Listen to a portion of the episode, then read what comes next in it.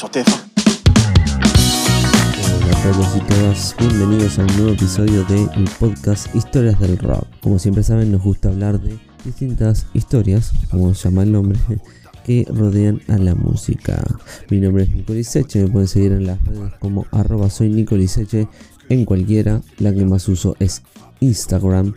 Y pueden buscar los distintos capítulos de nuestro podcast en Spotify, Apple Podcasts, Google Podcasts o cualquier otra plataforma para reproducción de podcast disponible.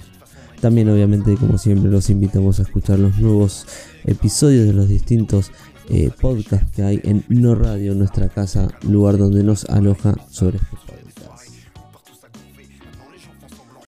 Hoy vamos a hablar de, de la historia de Amader, se llama. Nosotros somos de Rosario y, y Rosario es como una ciudad muy, muy importante a nivel musical. Entonces eh, me parece importante rescatar esta historia para entender eh, la fuerza que ha, que ha, tenido a lo largo de nuestra historia eh, la música y que lamentablemente hoy en día se está dejando cada vez más de lado y no se le está prestando la atención que le corresponde. Amader fue un Ateneo de Músicos Amigos de Rosario, que fue fundada a, más o menos en los 70, o sea, hace mucho, mucho tiempo. Eh, después de la primera formación fundacional de Los Gatos, para los que no saben, Los Gatos, con su canción La Balsa, eh, son considerados, eh, o es considerada en realidad la primera canción en, de rock en español, así que imagínense, salió de Rosario, imaginen la influencia que tuvieron a lo largo de la historia de la música.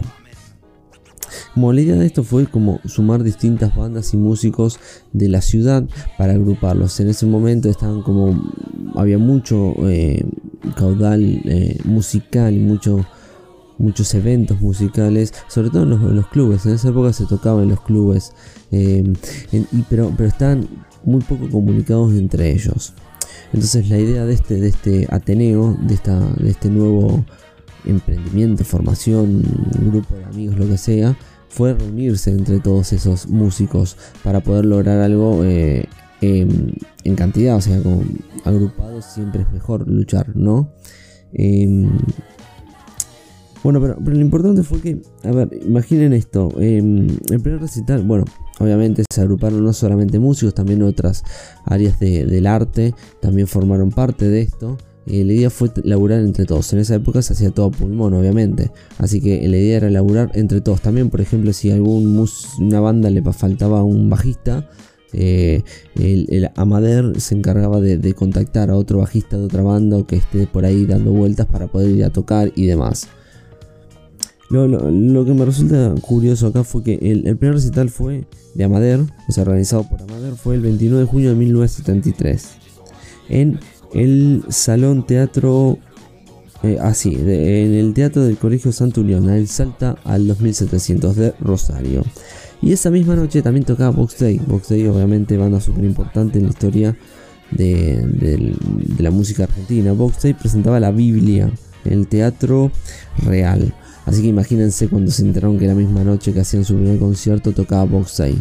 Pero decidieron hacerlo igual. Y lo loco fue que eh, tenía 300 butacas vendidas. Mientras que Amader en su concierto tenía 272.